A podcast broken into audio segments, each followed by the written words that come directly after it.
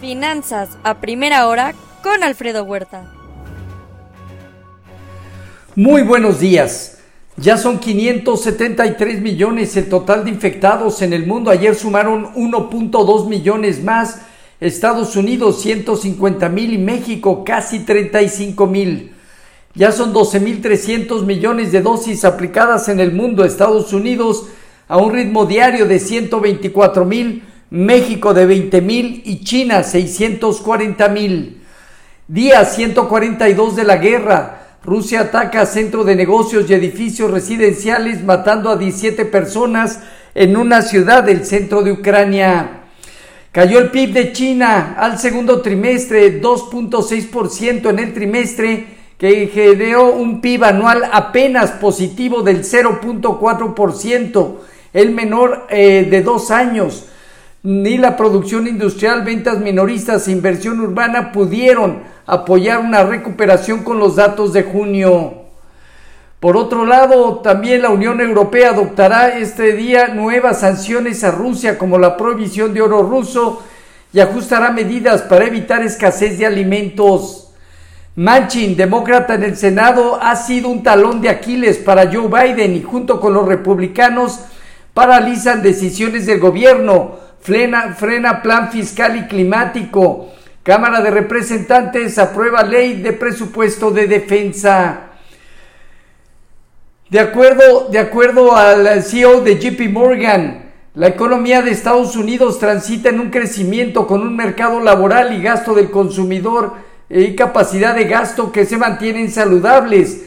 Pero la tensión política, la alta inflación, la disminución de la confianza del consumidor, la incertidumbre sobre qué tan altas deben estar las tasas de interés y el ajuste cuantitativo no viendo, no habiendo, no siendo visto esto en años, han sido básicamente los, el, problema para la actividad global. La Fed podría estar incrementando 75 puntos base la tasa de interés el 27 de julio próximo. Los mercados eh, prácticamente eh, terminando la semana en una jornada donde se muestran movimientos mixtos hasta ahora. El rendimiento del bono a 10 años eh, se ubica en estos momentos en 2.93, dos puntos base arriba. En Asia Pacífico, sesgo ligeramente negativo. China y Hong Kong abajo, pero caídas de 1.6 y 2.2 respectivamente. Japón terminó positivo. Europa modera ganancias que van desde 0.5%, el K40 de París en Francia, hasta 1,5% el DAX de Alemania en el Inter Italia, España y el Financial Times de Londres. El presidente de Italia rechazó la, la dimisión de Mario Draghi como primer ministro. Diez años después, Italia enfrenta una crisis de deuda y Mario Draghi no puede resolverla. En divisas hoy, un índice dólar negativo 0.2%, el euro arriba de 1.4% arriba y la libra 0.2% positivo en 1.184. Hoy los precios del petróleo eh, están entre el 1,5 y 2% arriba. El WTI opera arriba de los 97 dólares. En metales, el oro en 1.702 dólares, abajo 0.2%. El cobre negativo 1.2% y la plata apenas en terreno positivo. Ayer, resultados mixtos en las bolsas de Estados Unidos ante los riesgos de inflación, el aumento en tasas de interés y la posible recesión económica. Hasta ahora podría terminar la, jornada con balance semanal negativo. El dólar se fortaleció y el aumento en el nivel de la curva de bonos del tesoro se dio de manera modesta. El sector de tecnología logró terminar positivo y el financiero el que más cayó al inicio de sus reportes corporativos. La SEC examina el tweet de Musk sobre la oferta pública de adquisición de Twitter por 44 mil millones de dólares. Hoy estarán reportando entre otros BlackRock, Citigroup, Wells Fargo, United Health.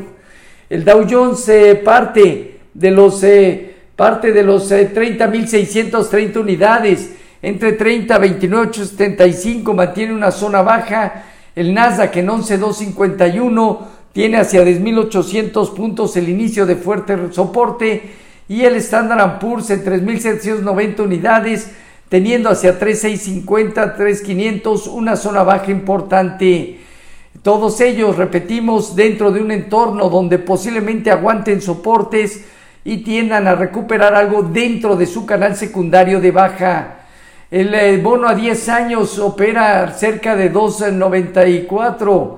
El, eh, el tipo de cambio operando en 20.80, operó en 20.80 al cierre de ayer, eh, depreciándose 0.4%. Alcanzó niveles prácticamente de 21.05 para lograr recuperar un poco de terreno.